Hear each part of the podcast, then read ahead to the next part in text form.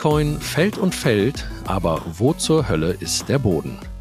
Und damit hallo und herzlich willkommen zu BTC Echo Invest, eurem Podcast rund um das Investieren in Bitcoin, Blockchain und Co. Hier sprechen wir immer montags über die aktuellen Entwicklungen am Kryptomarkt und die spannendsten Investmenttrends aus der Blockchain-Szene. Heute ist der 20.06.2022 und wir, das sind BTC Echo Marktexperte Stefan Lübeck.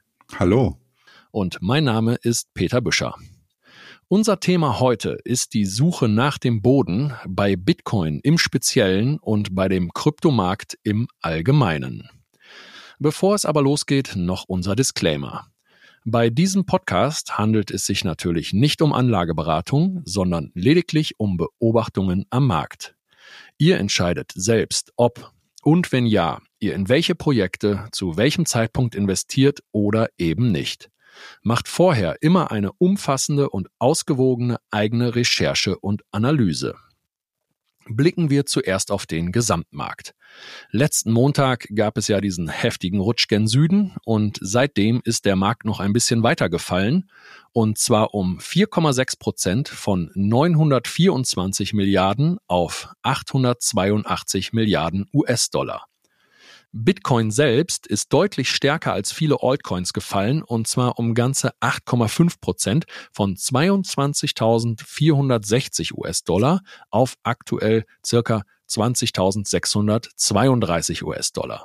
Die Bitcoin-Dominanz ist deshalb auch stark gesunken und zwar von 48 Prozent in der Spitze auf 43,7 Prozent am Tiefpunkt. Und heute liegt sie so bei circa 44,6 Prozent. Und gerade heute kommt aber auch endlich mal wieder ein bisschen positive Bewegung in den Markt und in Bitcoin. Es geht endlich mal wieder ein bisschen aufwärts.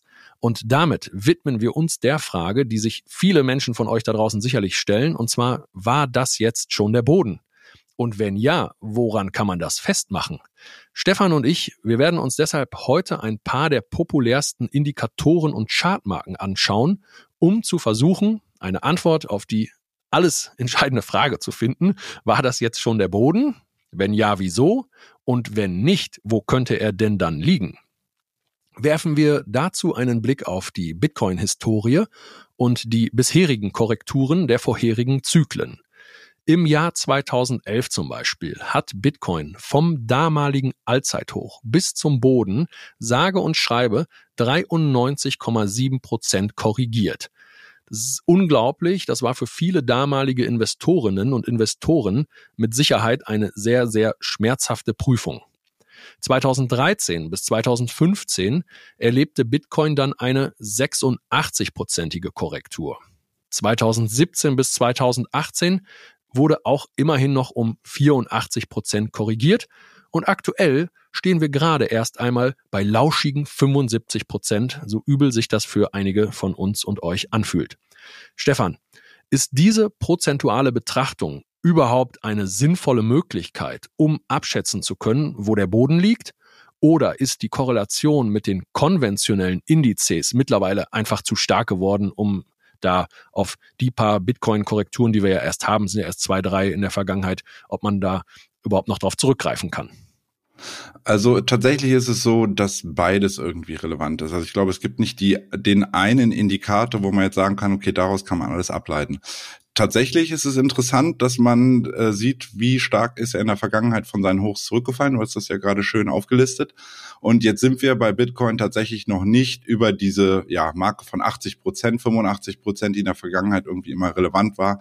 Da sind wir jetzt noch nicht hingefallen. Aktuell sind wir, standen beim Tief bei 75. Jetzt sind wir bei Bitcoin jetzt sich wieder etwas übers Wochenende gestern erholt hat, wieder etwas drüber. Ähm, für mich ist das definitiv ein ein Indikator oder ein, ein, ein, eine Sache, die ich mir genauer angucke, um zumindest mal ein Gefühl dafür zu bekommen, wo stehen wir, also quasi wo verorte ich im Grunde genommen diese Bewegung und wie weit ist die Korrektur, die aktuell läuft, wie weit ist die denn schon gelaufen vom Alltime high Und ähm, dann gucke ich mir sicherlich, wie du sagst, auch an, ist das sozusagen in dieser prozentualen Abverkaufsrange, die wir in der Vergangenheit auch hatten. Das ist sicherlich wichtig. Ähm, Dazu sollte man immer oder gucke ich zusätzlich tatsächlich auf die Altcoins im Verhältnis, wie weit sind die schon äh, gefallen in ihrer aktuellen Korrektur, weil da gibt es ja auch so die Faustregel von ungefähr 95 Prozent, dass man sagt, dort könnte man dann genauer auf Altcoins gucken. Ähm, bezüglich der Korrelation zum klassischen Markt, die hatten wir ja in diesem Ausmaße bisher nicht. Ähm, ja, hat ein Stück weit damit was zu tun, seitdem die Bitcoin Futures da sind, dass der klassische Markt ein Vehikel hat oder ein Instrument hat, auch ähm, am Kryptomarkt aktiv zu sein. Ähm, um die Frage abzuschließen, was jetzt relevanter sein könnte, ähm, ist es, glaube ich, so ein so ein Zusammenspiel aus beidem. Also ich sage ja immer wieder, wir müssen auf den Nasdaq gucken, wir müssen aufgrund der hohen Korrelation zu den klassischen Indizes die auf jeden Fall im Blick haben. Ähm, und ich gebe dir dahingehend recht, dass jetzt zu sagen, Bitcoin ist 75 Prozent vom All-Time-High gefallen oder meinetwegen auch 80 Prozent, ähm, das war jetzt der Boden und jetzt geht's wieder hoch, ist ähm, in der Situation, wie wir sie jetzt haben, in der Konstellation, zu einfach gedacht. Man muss zumindest immer parallel schauen, haben wir denn in dem Level, was Bitcoin aktuell hat, jetzt rund um die 20.000, haben wir denn dort auch beim Nasdaq zum Beispiel jetzt einen einen wichtigen Boden oder beziehungsweise eine wichtige Chartmarke erreicht, die darauf schließen lassen könnte, dass äh, wir ja im Grunde genommen eine Gegenbewegung bei äh, den klassischen Indizes sehen und das wiederum dazu führt, dass die hohe Korrelation sich dann auch positiv auf den Kryptomarkt auswirkt und dann Bitcoin in Häkchen dort mit nach oben gezogen wird. Was sagt uns denn, was verrät uns denn dein Blick auf den Nasdaq?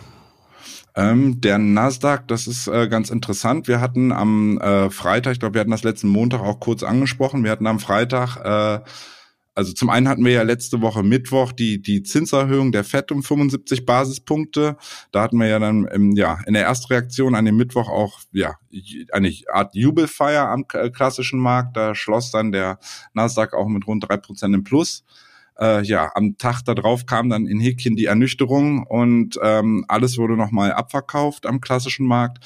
Hintergrund war dort aber auch, dass wir den vierteljährlich stattfindenden großen Hexensabbat hatten, wo immer Optionen, also Wetten auf ähm, Indizes, Rohstoffe etc. auslaufen und die waren auf einem historischen Hoch mit einem Wert von 3,2 Billionen US-Dollar, die jetzt am Freitag abgerechnet wurden.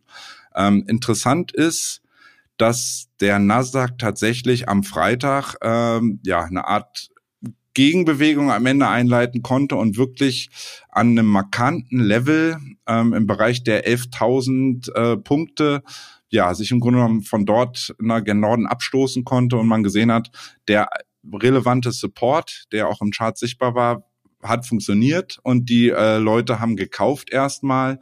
Und man sehen jetzt auch heute vorbörslich steht der Nasdaq ein knappes Prozent im Plus. Ähm, dahingehend war mit Sicherheit auch die, dieser Verfall am Freitag mit den Wetten ähm, ein Grund dafür, dass wir ja im Grunde genommen Freitag zwischenzeitlich nochmal auf diese 11.000 gefallen waren und wir uns dann aber sukzessive ähm, beruhigen konnten. Insofern, ähm, du siehst, dadurch, dass wir ja am Wochenende Bitcoin dann doch nochmal stärker gefallen war, ist es tatsächlich so, und am Wochenende ja vor allem der Nasdaq nicht offen hat, ähm, hatte der, ja, hatte der Kryptomarkt so ein Stück weit ein Eigenleben, hat sich dann aber, ja, auch am gestrigen Nachmittag dann berappelt im Endeffekt und ja, hat im Grunde genommen heute Nacht geöffnet, ähnlich auf einem ähnlichen Niveau, wie er Freitagabend auch geschlossen hatte. Sprich, es war nur so ein, ja, ein Wochenendausreißer und Bitcoin hat sich im Grunde genommen dann ja heute Morgen, am frühen Morgen schon wieder dran erinnert, dass äh, der Nasdaq ja eigentlich ganz gut geschlossen hatte am Freitag und auch jetzt in den letzten Stunden irgendwie sukzessive ein bisschen, bisschen gen Norden läuft und schließt sich dem aktuell an. Ja, das äh, bringt doch ein bisschen Hoffnung. Im Index übergreifend. Es gibt noch eine interessante Anekdote. 2013, da gab es eine in Anführungsstrichen kleine Zwischenkorrektur in Höhe von stolzen 81 Prozent und danach ging es dann auch schon wieder weiter Richtung neuer All-Time-Highs äh, und wir sind ja gerade bei 75 Prozent. Gucken wir als zweites mal auf den sogenannten RSI, den Relative Strength Index. In der Regel wird dieser Indikator dazu benutzt, um zu analysieren, ob sich ein Asset im überkauften oder überverkauften Bereich bewegt und etwas fortgeschrittener, um dann eventuell Divergenzen ausmachen zu können. Soweit ich weiß, guckt man da hauptsächlich im Tageschart drauf oder in kleineren Einheiten. Im Wochen- oder Monatschart hat dieser Indikator jetzt in beiden Zeiteinheiten ein absolutes Allzeittief markiert. Taugt dieser Indikator deshalb hier als Kaufsignal? Ähm, Auch ja und nein tatsächlich. Also es ist für mich ähm, ein Indikator, also ein, eine Möglichkeit abzuschätzen, wie wie weit sozusagen ging der Abverkauf schon und haben wir jetzt bald mal eine erhöhte Wahrscheinlichkeit, dass wir ja optimalerweise einen Boden gesehen haben, aber zumindest mal aus rein technischer Sicht, also charttechnischer Sicht, dort eine Gegenbewegung bekommen. Schlicht und einfach, wie du sagst, weil beide, ähm, also der RSI-Indikator im Wochen- wie auch Monatschart ein neues Allzeittief ausgebildet hat. Ähm, nun muss man dazu immer sagen, was, oder sie sind ja immer hinterfragen, was dieser RSI eigentlich aussagt. Wenn der RSI auf einem ja Allzeittief, also extrem niedrige Werte ausweist, heißt das ja eigentlich nur, der Trend ist unglaublich schwach. Also der Markt ist unglaublich schwach. Also nichts anderes indiziert das eigentlich. Daraus nun zu schließen, ähm, zu sagen, das war deswegen der Boden, ist vermutlich ein bisschen zu einfach gedacht, sondern man muss ja im Grunde genommen immer die die Price Action, also quasi, was macht der Bitcoin-Preis in bestimmten ähm, Unterstützungszonen ähm, und dieses kombinieren Stück weit mit äh, den Werten vom RSI zum Beispiel. Also habe ich quasi korrespondierend zu einem, äh, ja, sagen wir mal, wichtigen Bodenbereich oder wichtigen Unterstützungsbereich, in diesem Fall der 20.000, haben wir zusätzlich auch dieses Überverkauft-Status, nennen wir das jetzt einfach mal.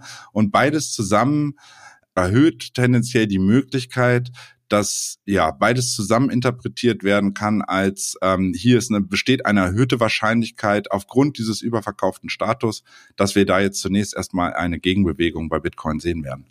Ja, wichtige Begriffe. Du sprichst von Möglichkeiten und Wahrscheinlichkeiten nie von Sicherheiten, denn die gibt es nicht, egal in welchem dunkelroten Bereich auch immer welcher Indikator sich gerade bewegt.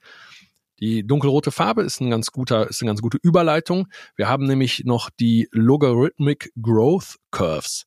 Da ist Bitcoin komplett nach unten rausgefallen und hier auch auf eine nie dagewesene Art und Weise. Und ähnlich sieht das halt bei diesem farbigen Rainbow Price Chart aus. Da ist Bitcoin zwar noch nicht unten rausgefallen, ist im untersten Bereich am stärksten Kaufsignal angekommen. Aber macht das überhaupt noch Sinn, wenn das erste Mal seit Bitcoins Bestehen eine Zeitenwende in der Zinspolitik ansteht, um eine Inflation zu bekämpfen, die Bitcoin so auch noch nie gesehen hat? Greifen da solche alten Modelle wie die Growth Curves und der Rainbow Price Chart überhaupt noch oder müssen wir da anders drauf schauen? Ähm, da sprichst du was an. Ähm, wir haben tatsächlich ja, wie du schon sagst, einen, einen, kompletten Marktstrukturwechsel, also im Grunde genommen die, die, die fundamentalen Aussichten, auch in diesem Fall der Weltwirtschaft und der Geldpolitik und alles, was da so mit reinspielt, ist aktuell ja nun fundamental anders als in der Vergangenheit, wo dieser ähm, Logarithmic Growth Curve Indikator immer äh, gut funktioniert hat. Ähm, ich will nicht sagen, der, der, der hat seine besten Zeiten gesehen. Ähm, nichtsdestotrotz muss man, glaube ich, einfach dem Markt aktuell etwas Zeit geben, dass er sich auf dieser erhöhten ähm, Zins, also quasi die aktuellen Zinserhöhungen sowie den, das in, insgesamt höhere Zinsniveau ein Stück weit einstellen kann. Ich glaube immer, wenn etwas Neues ist und es ist jetzt nun mal fundamental anders als äh, in den vergangenen Korrekturen, ähm, da, da muss im Grunde müssen die Akteure erstmal ein Stück weit schauen, wie wirken sich diese, diese Zinsschritte perspektivisch auf den Gesamtmarkt aus? Also auch, sprich, ich gucke wieder auf Nasdaq oder ich gucke auf Wachstumstechnologie, Wachstumstitel in Amerika, gucke, ähm, wann ist irgendwann im Grunde genommen diese, diese Zinsschrittproblematik eingepreist in die in den Kursen selbst und wann hat der hat, wann hat der Markt diese Neuerungen im Grunde genommen verarbeitet und solange wir das noch nicht so richtig sehen, also quasi einen, auch wieder Impulse ähm, nach Norden und dass sich im Grunde genommen so dieses ja, die, die Großwetterlage an sich irgendwie zum Positiven dreht, dass auch wieder positivere Kommentare kommen, auch aus dem klassischen Finanzmarkt. Ähm, solange würde ich zumindest mal diese Logarithmic Growth Curve ähm, etwas in Frage stellen, inwiefern sie noch, wie du schon sagst, zeitgemäß ist aufgrund dieser Zeitenwende bei den ähm, bei der Zinsproblematik. Ja, das ähnliche Problem in Anführungsstrichen, sage ich mal, ist beim nächsten Indikator. Im Wochenchart wird oft der 200 EMA, also der exponentiell gleitende Durchschnitt, herangezogen. Denn dieser hat Bitcoin seit 2014 als eine Art Unterstützung gedient. Die ist zwar immer mal wieder kurz unterschritten worden, besonders auch im Bärenmarkt 2018, aber im Prinzip ist es ein guter Indikator für eine Bodenbildung gewesen. Und aktuell sind wir wieder drunter gefallen. Meinst du, der 200 EMA hat der noch seine Berechtigung? Auch das ist, also ich, ich, ich habe die sicherlich, also die Leute, die meine Analysen sehen, die sehen ja, dass ich die selber auch immer ähm, im Chart drin habe, so als Signallinie Stück weit, dass ich sagen kann, solange wir oberhalb sind, ist der Trend intakt, fallen wir drunter, ist, gibt es womöglich einen Trendwechsel. Ähm, dadurch, wie du schon sagst, dass es die 200er EMA oder MA, kommt immer darauf an, welche man nimmt, ob man denn nun den, den einfachen äh, Durchschnitts, also Moving Average nimmt oder den, den gewichteten, ist es so, dass diese Indikatoren, dadurch, dass sie aus dem Wochenchart kommen, ähm, auch sozusagen der Bruch dieser, die, diese, dieser, ähm, dieser Durchschnittslinie der letzten 200 Wochen Kerzen in diesem Fall auch erstmal bestätigt werden muss. Also momentan sind wir zwar drunter gefallen und wir, wir, wir, wir oszillieren so ein bisschen knapp darunter unter, unter dieser ähm, Durchschnittslinie, ähm, ich würde aber, um wirklich zu sagen, die hat ihre Wirkung verloren und darauf spielst du ja eigentlich an, ist mir das ein bisschen zu früh, das sagen zu können. Also ich würde wirklich jetzt ähm, zeigen sich in den nächsten ja mehreren Wochen, dass Bitcoin es nicht schafft, diese äh, relevante äh, Linie, die sie in der Vergangenheit immer wieder verteidigen konnten nach kurzer Zeit, wirklich ja nachhaltig aufgegeben dann würde ich sagen, okay, sie hat eine Relevanz. In diesem Fall wirkt sie jetzt als Widerstand und könnte andeuten, dass im Grunde genommen der, ja, der Bärenmarkt oder der Abverkauf am ähm, klassischen, äh, beziehungsweise am Kryptomarkt und am klassischen Markt, weil wir lustigerweise beim, äh, beim Nasdaq ähnlich auch gerade an dieser 200er Wochenlinie nämlich angekommen sind. Da wird man dann sehen, fallen wir da nachhaltig drunter und wird im Grunde genommen der alte Support zum neuen Resist. Also sprich, wird die alte Unterstützungslinie zur neuen Widerstandslinie. Ähm, da gilt es wirklich jetzt die nächsten Wochen genauer drauf zu schauen, inwiefern sich Bitcoin ähm, dort ein Stück weit vielleicht festbeißen kann oder die nicht wirklich nachhaltig aufgeben will und wieder drüber springen kann. Das wäre in jedem Fall, wenn, wenn er es schafft, sie zurückzuerobern zeitnah und sich davon im Grunde genommen auch nach gen Norden abzustoßen, ähm, dann wäre das, wie gesagt, zum einen eine Art ja bullisches Signal und zum anderen für uns ähm, als Nutzer sozusagen wieder das Paradebeispiel dafür, dass dieser Indikator noch funktioniert. Ja, ein weiterer Indikator, der eigentlich auch sehr populär ist, das ist der sogenannte Fear and Greed Index. Der misst die Angst und die Gier am Markt und der fungiert eigentlich wunderbar oder eigentlich sehr gut als Kontraindikator. Das heißt, wenn die Gier stark ist, dann muss man eigentlich ein bisschen vorsichtiger werden. Und wenn die Angst stark ist, dann macht es Sinn, sich zu überlegen, ob nicht vielleicht gute Investitionszeitpunkte gekommen sind. Denn die Idee dahinter ist, dass die plumpe, die breite Masse mit ihrer Gier und ihrer Angst und ähm, liegt die eigentlich immer falsch und wird dann von den von den erfahrenen Investorinnen und Tradern aus dem Markt äh, rausgeschüttelt. Und gestern haben wir da auch und vorgestern neue Tiefstwerte markiert. Seit, seitdem dieser Index gemessen wird, wurde da der tiefste Wert aller Zeiten erreicht, nämlich die 6. Und es geht nur bis 0 runter. Zwischen 0 und 100 bewegt sich dieser Index und 6 ist die extremste Angst im Markt, die jemals geherrscht hat. Wäre ja eigentlich ein guter Kontraindikator, um jetzt einzusteigen, oder? Ähm, definitiv. Also es ist wieder sozusagen ein Puzzlestein in dem Gesamtbild, was man berücksichtigen kann. Ähm, nun ist es so, wir hatten in den letzten Wochen immer mal Werte um die 10, unter 10. Da hieß es dann mehrfach, Mensch, jetzt ist doch aber das Tief drin und jetzt kann man noch einsteigen, ähm, wo ich sage, was sozusagen, was misst, wie du schon sagst, was ist misst die Angst und die Gier, mehrheitlich logischerweise der Kleinanleger. Und das beruht ja im Grunde genommen darauf, dass so wie Warren Buffett, einer der größten Investoren aller Zeiten, immer gesagt hat, wenn Blut in den Straßen ist, also sprich die, die, ja, die Anleger komplett äh, Angst haben und eigentlich nur noch raus wollen aus ihren Positionen, dass es dann mitunter perspektivisch, also mittel- und langfristig eine, nicht selten eine gute Idee ist, äh, erste Positionen wieder aufzubauen. Da gehe ich komplett mit. Ähm, ich würde nur nicht so weit gehen, dass ich sage, da war jetzt am Wochenende ein Wert von sechs, ein historisches, ein historisches Tief beim Fear and Greed Index. Deswegen gehe ich jetzt all in, weil es kann ja nur wieder steigen. Ähm, das meine ich mit diesem einen Mosaikstein von dem kompletten Puzzle. Ähm, wir sehen auch heute Morgen, der ist jetzt tatsächlich von sechs am Wochenende wieder auf neun etwas gestiegen, was auch sozusagen passt mit der Kursentwicklung von Bitcoin seit seinem Tief am Wochenende. Und für mich ist es tatsächlich so, dass ich dort drauf schaue, dass ich das im Hinterkopf habe und das im Grunde genommen, ja, zusätzlich zu, wir sind an dieser 20.000 angekommen, äh, wir haben, wie gesagt, diese EMA 200 in dem Bereich, ähm, im Grunde genommen sämtliche Sachen, die wir jetzt auch, wir haben den RSI krassisch überverkauft, ähm, wir haben den, den Fear and Greed Index auf sechs. Das deutet alles darauf hin, dass es zumindest ähm, nicht die dümmste Idee ist, äh, jetzt mal nach ersten Einstiegen äh, Ausschau zu halten. Aber bitte immer äh, noch ein wenig Futter bereithalten für, wenn der Markt im Grunde genommen seine gegebenenfalls finale Kapitulation, auch gerade im klassischen Markt, eine finale Kapitulation macht und man da dann noch etwas hat, also quasi etwas Futter zum ähm, Nachschießen. Weil ähm, tatsächlich ist es so, um dieses Fear and Greed-Thema abzuschließen, die Anleger können länger in Angst sein ähm, und ist im Grunde genommen seitwärts sich über Zeit in Angst sein und der Kurs dennoch weiter fallen, obwohl schon maximale Panik herrscht, als dass mitunter Leute genug Geld haben, um zu sagen, ich kaufe jetzt im Grunde genommen immer wieder nach, weil dieser Fear and Greed Index so niedrig ist.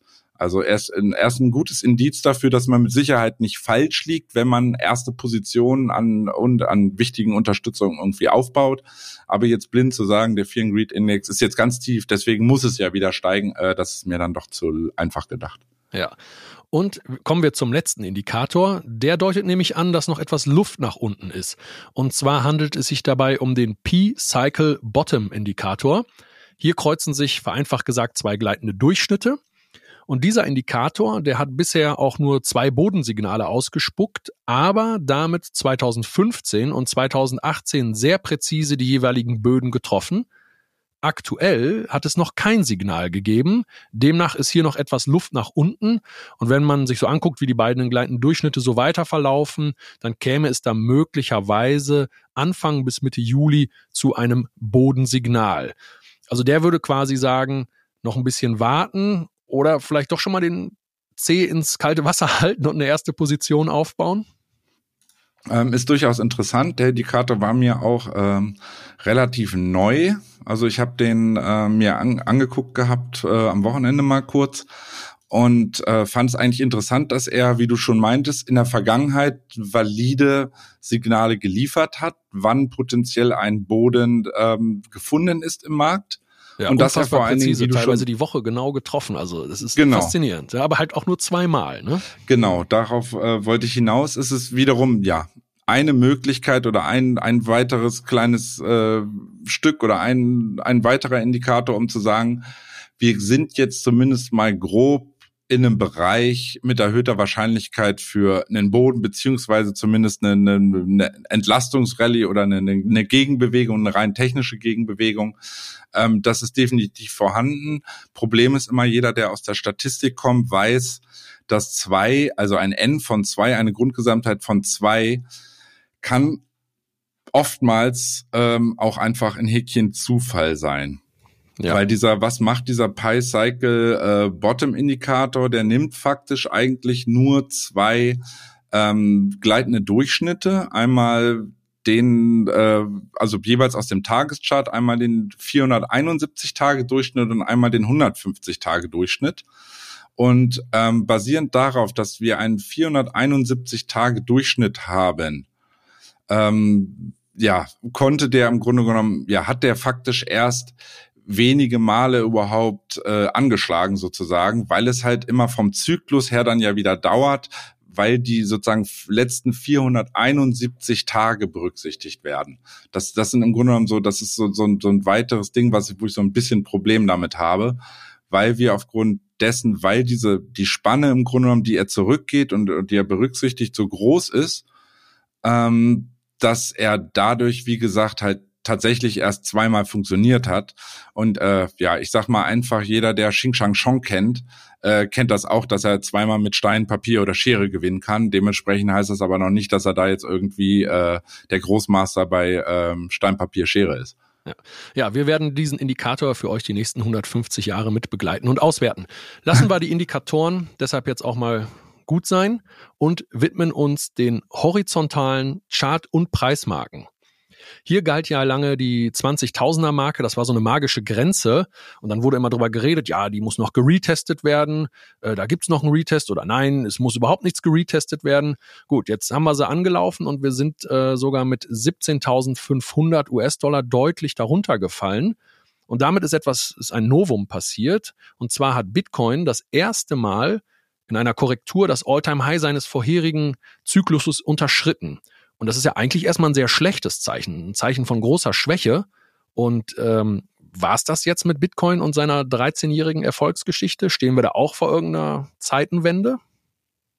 Ähm, du, also das ist wieder eine gute Frage. Die gute Zeitenwende. Ähm, tatsächlich ist es so, da, das, was, was haben wir am Wochenende überhaupt gesehen? Also, und man muss das, glaube ich, so ein bisschen einordnen in, in, in die, in die übergeordnete Situation, dass wir, wie gesagt, die, die, die globalen Problematiken, die wir alle kennen, die Finanzproblematiken etc. Zusätzlich kam dazu, das hatten wir ja in der Vorwoche auch behandelt, diese ganze Probleme, die momentan im Sektor der dezentralen Finanzen ähm, irgendwie ja uns begleiten aktuell dann doch und das auch wieder ein Unsicherheitsfaktor ist. Nichtsdestotrotz, dadurch, also dass wir unter diese 19884, dieses alte All-Time-High aus 2017, dass wir da drunter gefallen sind, ähm, wo dann im Grunde genommen viele Leute mitunter sagen, oh Gott, nein, jetzt, jetzt haben wir die 20.000 auch verloren, jetzt, jetzt geht's gen 10.000. Ähm, man sollte immer bei so einen wichtigen Marken, auch wenn der Markt mittlerweile sehr effizient ist, also wir sehen ja teilweise, dass Marken wirklich, die man so, sagen wir mal, im Vorhinein bestimmen kann, ähm, sei es über Trendlinien, sei es über horizontale Unterstützung, Widerstände, dass die wirklich ziemlich genau immer angelaufen werden. Also der Markt ist mittlerweile sehr effizient. Ähm, nichtsdestotrotz ist es so, und das hatte ich ähm, auch in einer, ich glaube, in meinen ähm, Analysen in den Vorwochen auch immer mal wieder erwähnt, dass wenn alle Leute auf die 20.000 gucken und sagen, so, jetzt laufen wir die 20.000 an und das ist dann das Tief, weil das ist der Retest und dann kaufen ja alle. Problem ist dann immer, wenn alle das sehen, ist es zwar kann es auf der einen Seite gut sein, weil es so eine Art self-fulfilling prophecy wird, wenn dann auch tatsächlich die Leute, die schreien, Mensch, die 20.000, die kommt ja und dann kaufe ich, würden diese Menschen auch alle tatsächlich kaufen. Ähm, der Mensch hat die Angewohnheit, wenn er im Grunde genommen, er prognostiziert etwas und dann tritt dieses ein. Und eigentlich, im Grunde genommen, hatte er sich ja den Plan gemacht, wenn es auf 20.000 fällt, dann, dann kaufe ich. Dann waren wir auf einmal an der 20.000 und dann sagen die gleichen Leute, die sagen an der 20.000 kaufe, die sagen, ja, ich gucke erst mal, ob das auch hält und ob da auch gekauft wird. Und da muss ich ja nur überlegen, wenn das in Häkchen jeder Akteur macht und sagt, aber ich warte jetzt erstmal und gucke, ob das denn auch hält, dann kauft ja faktisch keiner.